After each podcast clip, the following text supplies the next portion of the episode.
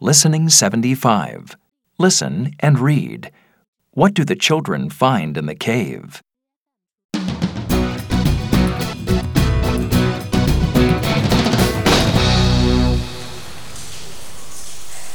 It's not very comfortable in here, and it's very dark.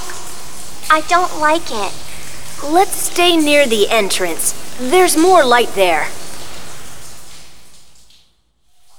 Do you remember that time we explored a cave in Mexico, Ed? Yes. We had to leave when Dad realized he'd left the map in the car. Well, we have a map now. Let's see where this cave is.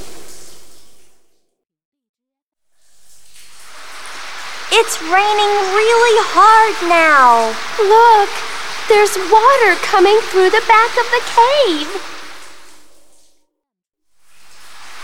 Look out! The cave wall is coming down! Everyone stand back.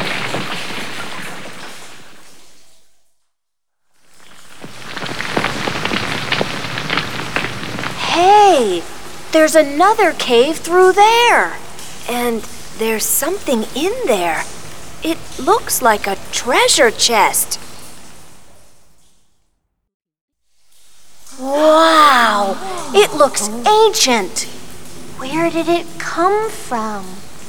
It's very mysterious.